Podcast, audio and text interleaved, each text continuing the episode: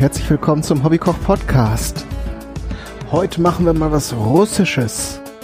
Und zwar aus verschiedenen Gründen. Einmal, weil es ein Rezept ist, was ich immer schon mal ausprobieren wollte. Ihr habt vielleicht am Titel schon gesehen, um was es geht. Ich sag's jetzt mal, bevor ich hier wieder mich in so eine endlose äh, Erzählschleife rein diskutiere. Es geht um Borscht. Borscht ist ein äh, ja, ist im Prinzip im gesamten äh, Ostbereich bekannt, ist äh, ein Eintopfgericht und das auch vor allen Dingen durch seine schöne Farbe bekannt sein dürfte, denn äh, und das ist jetzt auch, da kommen wir gleich zum Grund, warum ich das äh, zubereite. Ähm, es wird mit rote Beete zubereitet, darum ist es ein, hat es dieses typische schöne Weinrot, was der, was die rote Beete nun mal mitbringt. Und da hatte ich jetzt hier, ich bin ja hier in so einer ländlichen Gegend und die Gemüsebauern hier, die geben dann auch gerne mal für ein paar Euro so große Säcke mit Wurzelgemüse raus. Ähm, und da kann man dann eben sehr gut Karotten, aber eben auch rote Beete kaufen.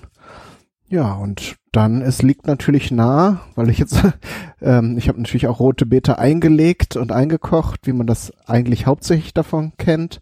Da habe ich aber noch was vom letzten Jahr, weil ich da auch nicht so häufig dran gedacht habe. Wenn die Sachen erst im Keller in Einmachgläsern sind, dann äh, sind sie natürlich oft auch nicht direkt im Bewusstsein drin, dass man sowas noch hat. Und darum dachte ich so, was kann man denn noch machen mit rote Beete? Roten Beeten. Und da kam mir wieder dieses Borsch-Rezept in den Sinn. Ich muss gestehen, ich habe ein paar Sachen vorbereitet. Das eine, weil es eben wieder sonst einen sehr großen Zeitsprung erfordert hätte, das erzähle ich euch dann gleich. Ähm, und das andere, weil ich natürlich jetzt sehr viel Gemüse zerkleinern musste und das mit der Küchenmaschine gemacht habe und man da jetzt dann eh nicht so viel gehört hätte jetzt die ganze Zeit da die Küchenmaschine vor sich hin brüllt. Ihr kennt das. Ich habe das jetzt einfach so, also außer dass ich es jetzt im Vorhinein zerkleinert habe, ist da jetzt auch nicht viel dran passiert. Dazu, jetzt sage ich dann gleich auch noch was.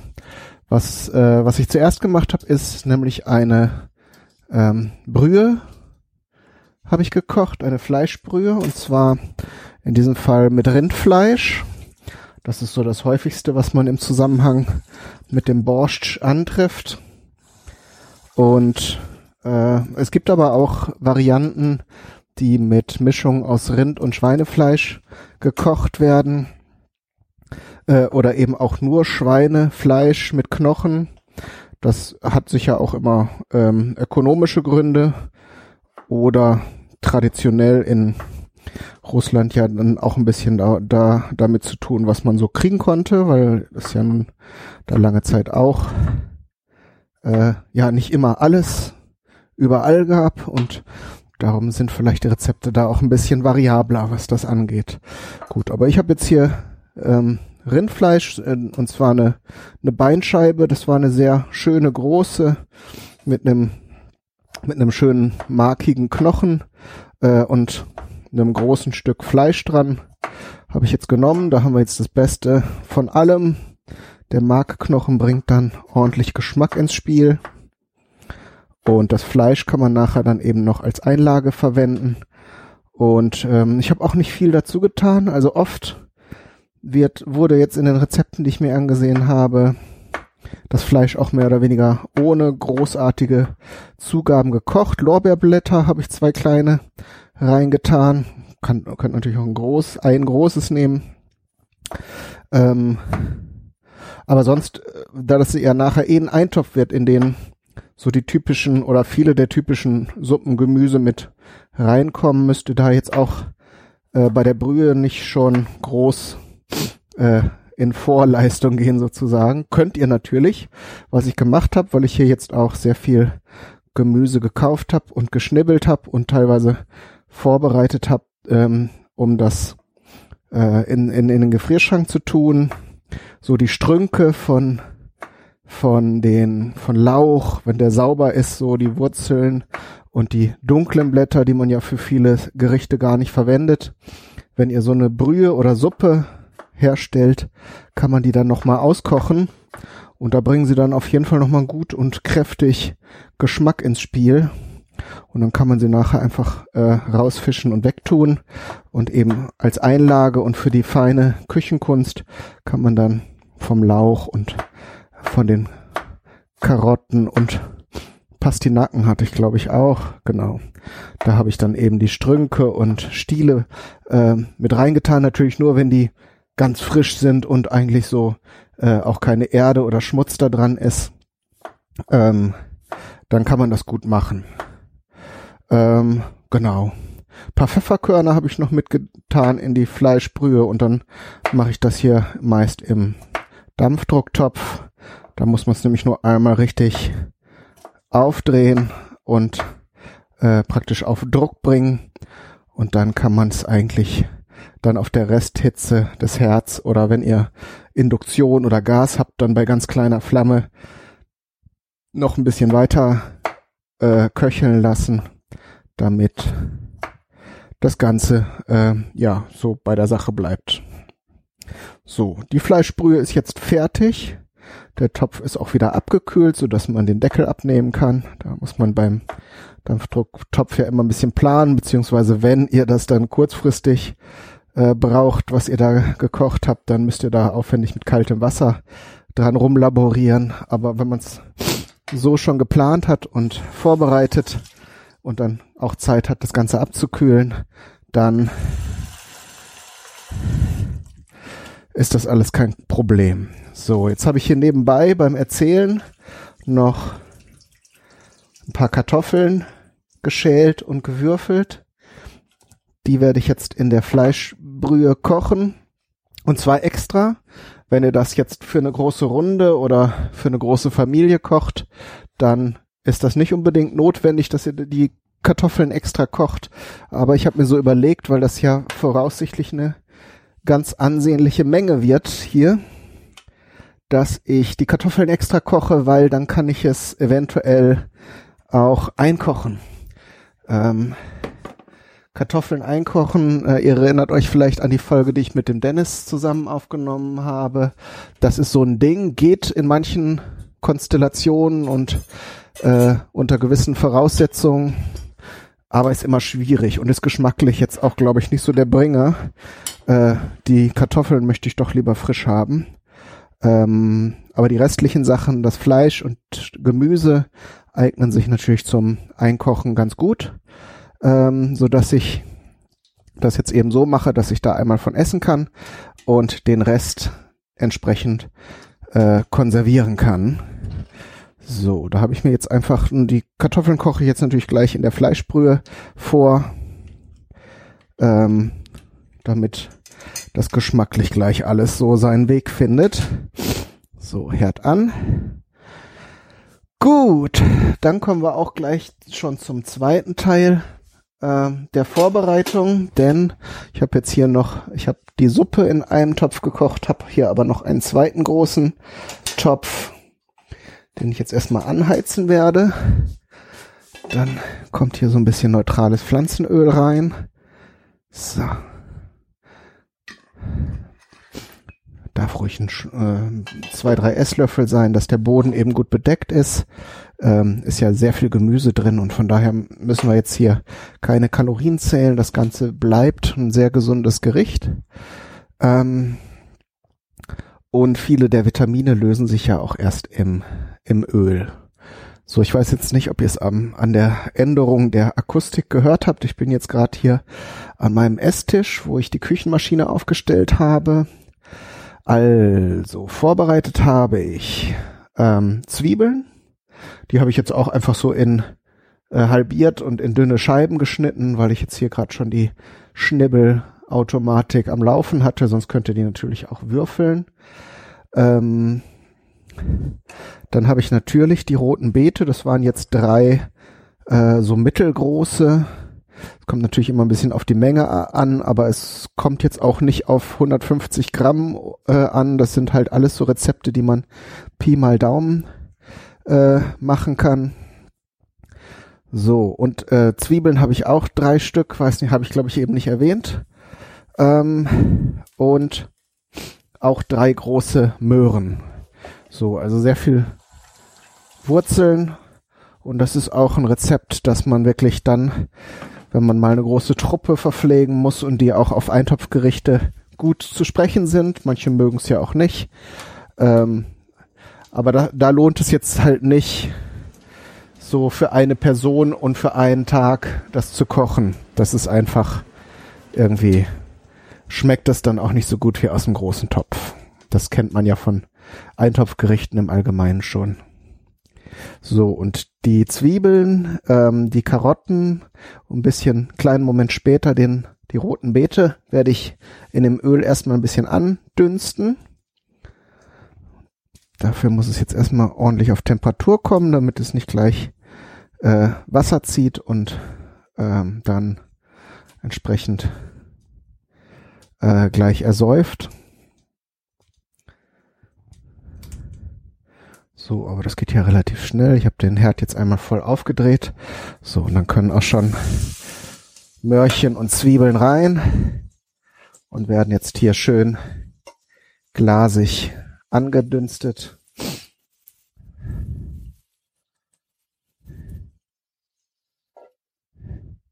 So. Weißkohl habe ich schon den kleinsten genommen, den ich gefunden habe. Äh, allerdings wird das wahrscheinlich immer noch ein bisschen viel sein ich hatte jetzt im Anschluss an die Sendung, die ich über Sauerkraut gemacht habe, da hatte ich das ja versucht, in so einem offenen Glasbehälter ähm, zu fermentieren. Das ist leider nicht gelungen. Danach hatte in den Kommentaren nochmal jemand den Tipp gegeben, dass man das auch in einem Einmachglas machen kann. Allerdings sollte man dann, das äh, ist wichtig, ihr wisst, bei der Reaktion entsteht ähm, CO2 und da muss man dann regelmäßig den Deckel öffnen, damit das Gas entweichen kann. Das ist aber dann, wenn man dran denkt, auch eine ganz, äh, ganz gute Sache. Das gelingt auf jeden Fall. Man darf es nur wirklich dann absolut nicht vergessen, weil sonst platzt einem so ein Glas und das gibt eine Riesensauerei. Und wenn dann jemand da in der Nähe steht, ist das auch nicht ungefährlich, wenn dann so ein Einmachglas detoniert. Das möchte man nicht haben. Also ist äh, vom Gelingen her ist es äh, weniger kompliziert, aber ist halt dann auch nicht ganz ungefährlich. Man kann natürlich einen entsprechend großen Behälter nehmen und dann zur Hälfte oder zu zwei Dritteln füllen, damit entsprechend auch noch ähm, Platz ist im Glas und es also nicht gleich kritisch wird, wenn man es mal einen Tag vergisst. Ähm, und die Einmachgläser halten ja auch einen gewissen Druck aus. Aber trotzdem, wenn man jetzt eher zu den verträumteren und oder leicht schusseligen Leuten gehört, dann äh, ist diese Methode nicht zu empfehlen. Klassisch ist natürlich Sauerkraut mit einem Steinguttopf mit so einem passenden Deckel, wo man dann oben in den Rand Wasser reingibt äh, und das Gas entweichen kann. Wer sowas hat, der braucht sich über diese Methode gar nicht Gedanken machen. So, da, darum dieser Exkurs vielleicht nur, ich werde den Rest vom äh, Weißkraut dann entsprechend äh, fermentieren und Sauerkraut draus machen, so dass ich jetzt hier nicht über Wochen und Jahre Borscht essen, essen darf. So. Das glasig dünsten geht relativ schnell. Jetzt gebe ich auch schon die rote Beete dazu. Dann ist der Topf gleich schon wieder halb voll. Aber das Gemüse fällt ja auch so ein bisschen zusammen, verliert ein bisschen Flüssigkeit und das wird schon werden. So, zum Namen wollte ich noch erzählen. Der ist äh, angeblich zurückzuführen auf den slawischen Namen für den Bärenklau. Das ist ein ja Wildkraut, das ich jetzt eher als giftig kennengelernt habe. Und das ist auch wahr. Wohl die Sprossen und einige Pflanzenteile sind ungiftig und äh, wurden entsprechend wahrscheinlich auch in Notzeiten dann für dieses Gericht verwendet. Ähm, trotzdem bin ich da immer so ein bisschen vorsichtig bei äh, ja so Wildkräutern und Wildpflanzen, die eben auch giftige Teile enthalten. Das ist natürlich, äh, wenn man jetzt nicht die Not äh, in der Not ist, dass man äh, nichts anderes hat zum Kochen und zum Essen, ähm, ist das eine andere Sache, aber so finde ich das halt für mich jetzt ein bisschen zu riskant. Selbst wenn man jetzt weiß, bestimmte Pflanzenteile enthalten kein Gift. Ich kenne den Bärenklau, den gibt's natürlich in verschiedenen Arten auch noch. Ähm, bei uns hier äh, hat sich wohl durch so durch so Klimaveränderungen oder durch die Gärten irgendwie, wo das erstmal als Zierpflanze eingeführt wurde und dann ausgebüxt ist, ähm, der Riesenbärenklau verbreitet. Der hat eine ganz der hat eine ganz gruselige Superkraft. Wenn da nämlich die Sonne auf die Blätter scheint, dann ähm, bildet der bestimmte Giftstoffe. Und wenn man dann irgendwie äh, wandert oder zwischen den, zwischen den Pflanzen rumspringt und diese Blätter berührt, dann kann man richtig böse ja so Quaddeln bekommen, also ähnlich wie Brennnesseln, aber wohl noch ein bisschen schlimmer und ein bisschen größer.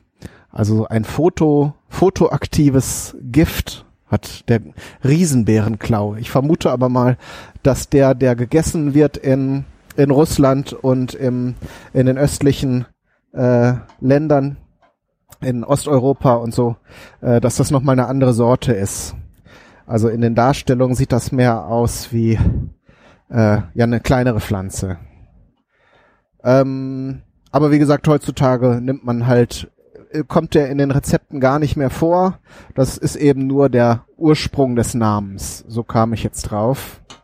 Und entsprechend war der eben, der Borsch früher auch eher grün als rot. Ja. So ist das. Gut. Das Ganze hier dünstet schön an. Natürlich nimmt jetzt alles, sobald der Rot, äh, der, die roten Beete dazukommen, nimmt dann alles die entsprechende Farbe an. Und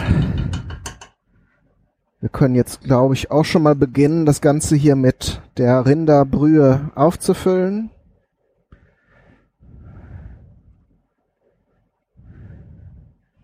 Da habe ich jetzt noch auch noch außer den Lorbeerblättern und dem Pfeffer noch nicht kein Salz dran. Also abschmecken muss gleich auch noch mal ordentlich erfolgen.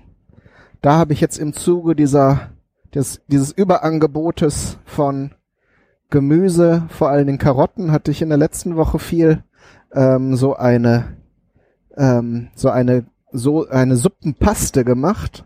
Ich habe ja jetzt auch schon mal, da gibt es ja auch eine Sendung darüber, so Suppenpulver selbst hergestellt aus Salz und diesen getrockneten Gemüsen. Ähm, das habe ich auch wieder gemacht. Jetzt halt hauptsächlich aus Karotten.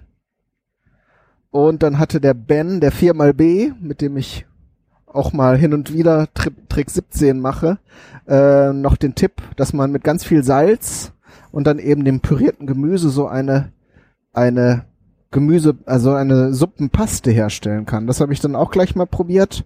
Natürlich noch so mit mit ein paar anderen Suppengemüsen dazu, Sellerie und äh, Pastinaken hatte ich glaube ich auch dabei und das dann eingekocht und das verwende ich jetzt halt immer statt Salz und gerade bei so einem Eintopfgericht, wo man vielleicht so sonst auch schon mal einen Suppenwürfel reintun würde, ähm, zum Verstärken des Geschmacks, ähm, ist so eine Paste natürlich auch gut.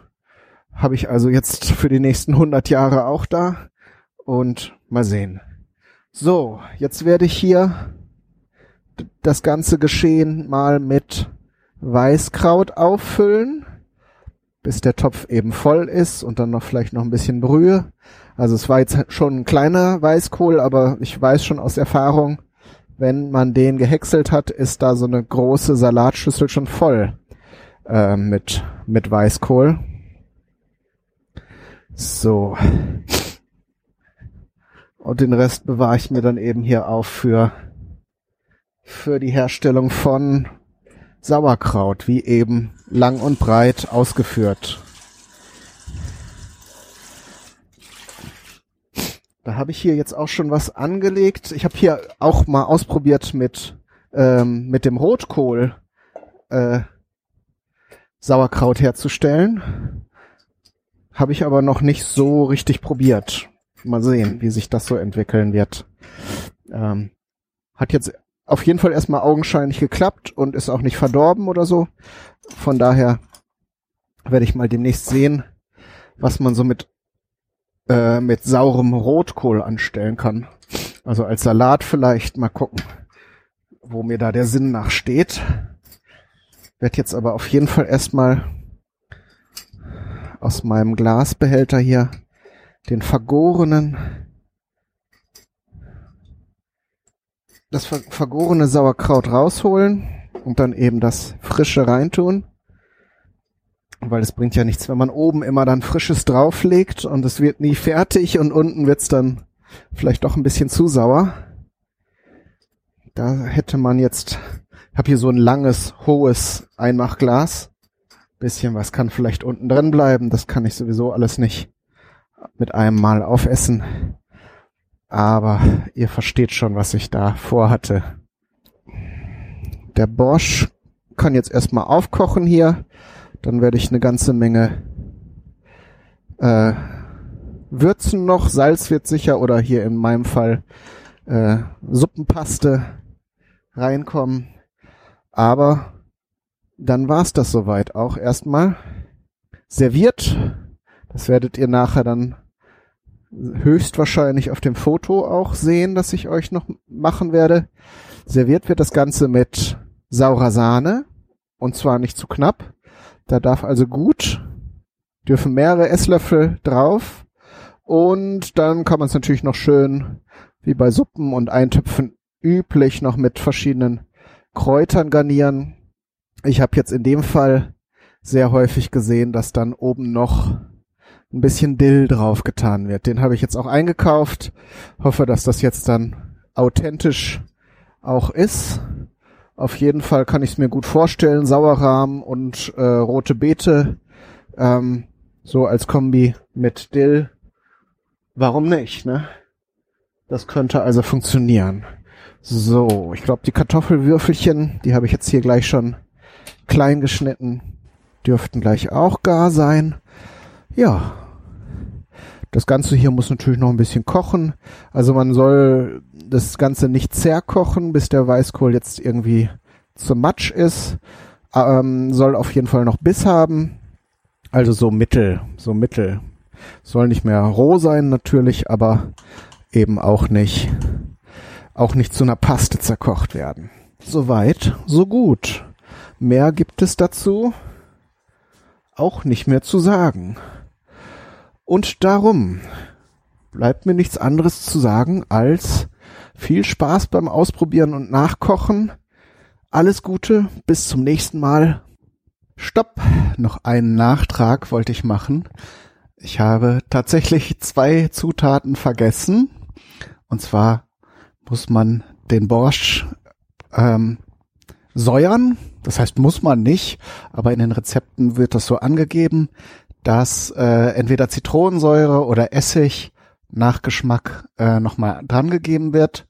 Ich fand es jetzt ähm, ohne säuerliche Note auch sehr gut und ähm, kann man dann nach eigenem Empfinden äh, eben so würzen. Also zum Originalrezept gehört irgendeine Form von Säure und auch Tomatenmark. In den meisten Rezepten wurde Tomatenmark als Zutat angegeben, auch in einer beträchtlichen Menge, also so ein, zwei Esslöffel, je nach Menge des Rezeptes, das ihr auch kocht.